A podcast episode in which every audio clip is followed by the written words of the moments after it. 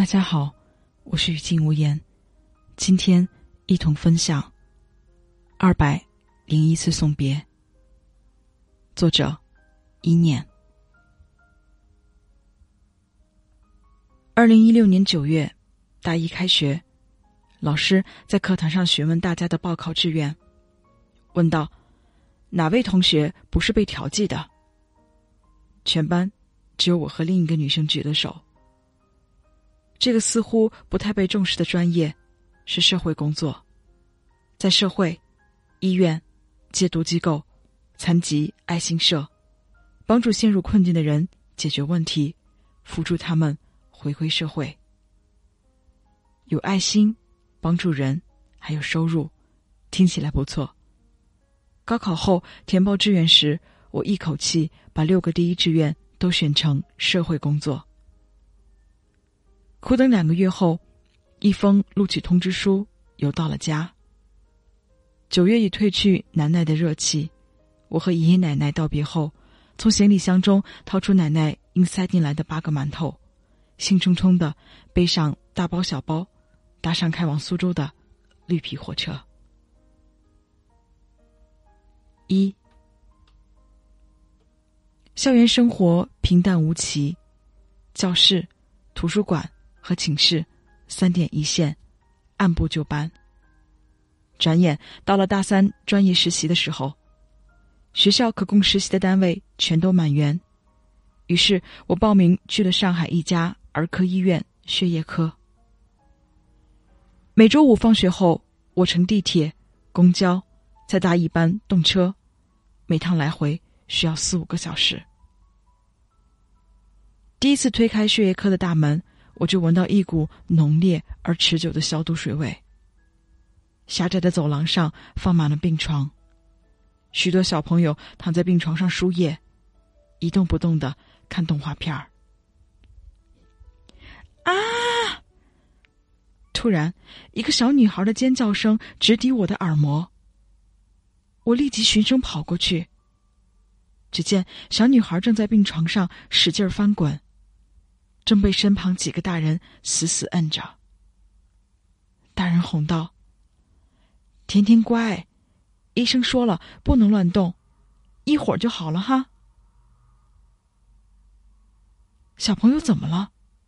我走过去蹲下，握着他的小手。刚做完穿刺，每次他都疼得哇哇叫，可是也没办法啊。甜甜妈妈边说边抹去眼角的泪水。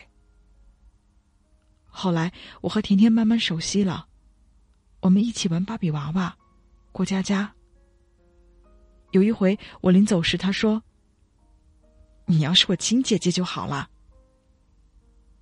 我笑了笑，答应每周都来陪她。大概一个月后。又到了周五，还没放学就下起了暴雨。拗不过体内懒惰的基因，我自我安慰道：“一周不去医院也不碍事儿。”于是，在本该出现的那周，我缺席了。一周过后，我推开病区大门，正好一个病人被火急火燎的推过来，径直进了抢救室。我心里突然一沉。有种不好的预感，于是赶紧向小甜甜的病房跑去。刚到门口，我就看见空荡荡的白色被子落寞的蜷缩成一团。小小的玩具，正等着它的小主人。分针又挪动了三圈，医生才出来。他走到甜甜父母耳边，轻声说了几句。崩溃的哀嚎瞬间响彻整个病区。那一刻，一种强烈的懊恼将我淹没。要是上周按时赶来，可能就不会这样了。我拖着僵硬的身体爬上公交，再也忍不住了，旁若无人的大哭起来。督导知道我的内疚和郁郁寡欢，告诉我，甜甜本来在进食期间，爷爷不忍心看娃挨饿，就喂了他一口炒饭，所以才……然而，压在我心头上的石头始终沉甸甸的。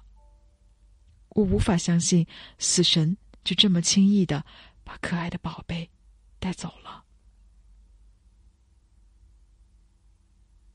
二，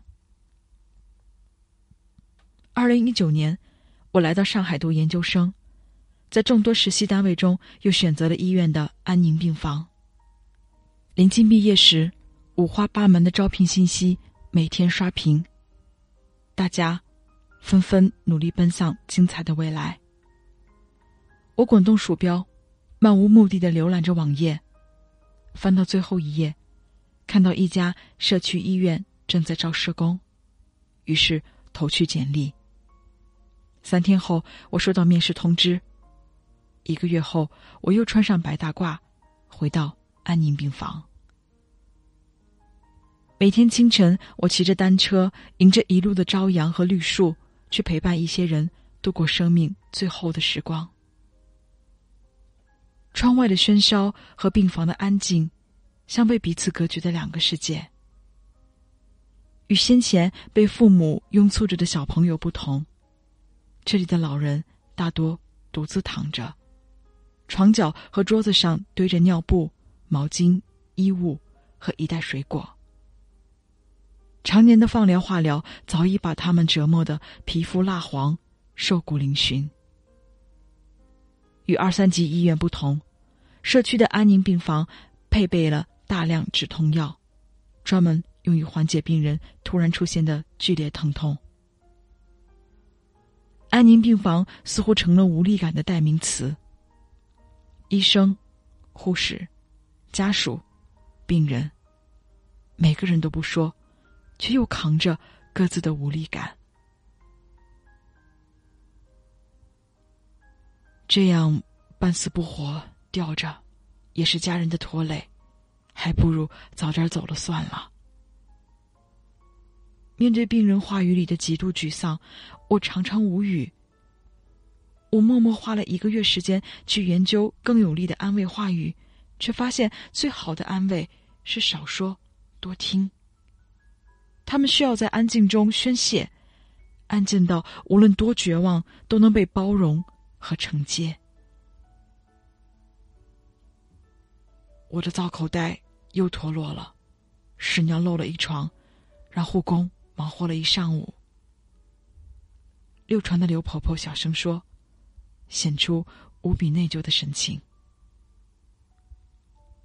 我们本意也不想给别人增加负担嘛。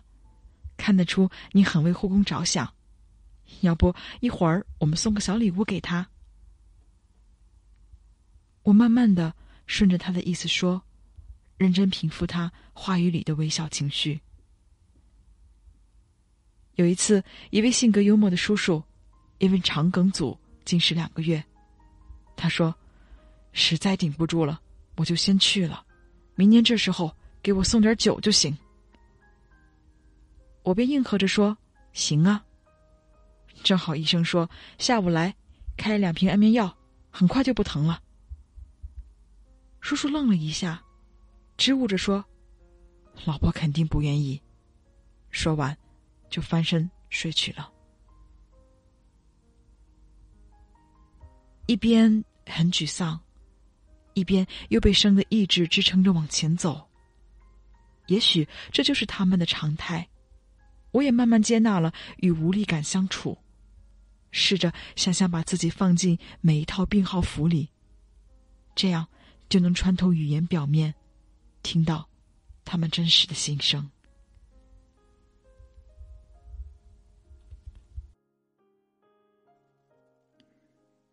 以上就是我们今天一同分享的文章。如果你喜欢，欢迎点赞、评论、转发。让我的声音陪伴更多的朋友。如果你有喜欢的文章或故事，也可以与我联系，让更多的朋友听到你的故事。谢谢大家。